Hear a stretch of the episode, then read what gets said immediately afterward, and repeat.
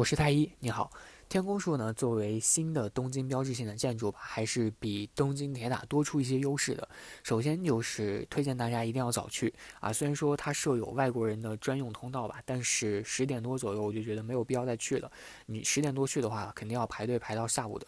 啊，进塔之后呢，坐电梯，然后按票选择自己是在三百五十米的展望台还是四百五十米的展望台。啊，价钱呢分别是两千日元左右吧，和三千日元左右。啊，电梯内呢有动态显示屏，啊，内容也是千变万化的。我的话呢是很喜欢电梯的这个上升的数字的，就看着它上升，逐渐变多，我的心脏就砰砰砰的跳啊，非常非常兴奋，非常刺激。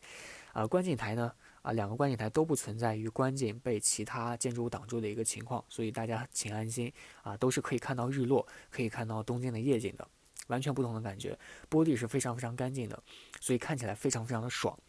而且和东京铁塔相比吧，它的优势就在于它是和一些商业楼相连的，呃，和外面的商店无二啊，足够你去逛一天，啊，店铺、咖啡厅啊都有。也就是说，呃，你逛累了可以去吃饭，可以去喝咖啡，啊，也有出售东京所有所有纪念品的一个商铺啊，外面你想买到的纪念品在这里都有啊，只要你有时间就肯定能买到，而且配套的服务也是非常周到的，他们很会活跃气氛，也很能让自己开心。啊，我呢是有轻微的恐高症的啊，不怎么敢去那个玻璃走道那里，但是上去的很刺激啊，很害怕就是朋友在这个时候推自己一把，